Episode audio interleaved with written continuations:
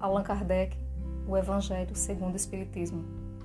O Espiritismo é a nova ciência que vem revelar aos homens, por provas irrecusáveis, a existência e a natureza do mundo espiritual e suas relações com o mundo corporal.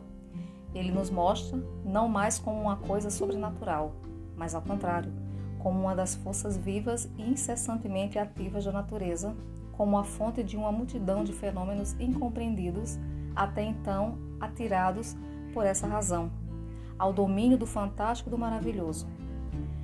É a essas relações que o Cristo faz alusão, em muitas circunstâncias, e é por isso que muitas coisas que ele disse permanecem ininteligíveis ou foram falsamente interpretadas.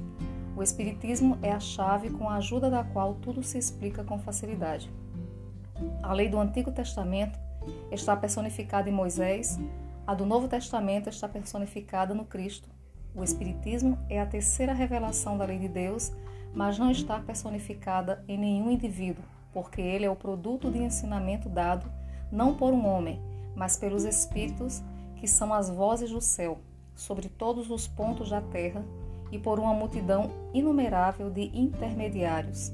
É, de alguma sorte, um ser coletivo, compreendendo o conjunto dos seres do mundo espiritual, vindo cada um trazer aos homens o tributo de suas luzes para fazê-los conhecer esse mundo e a sorte de que nele os espera.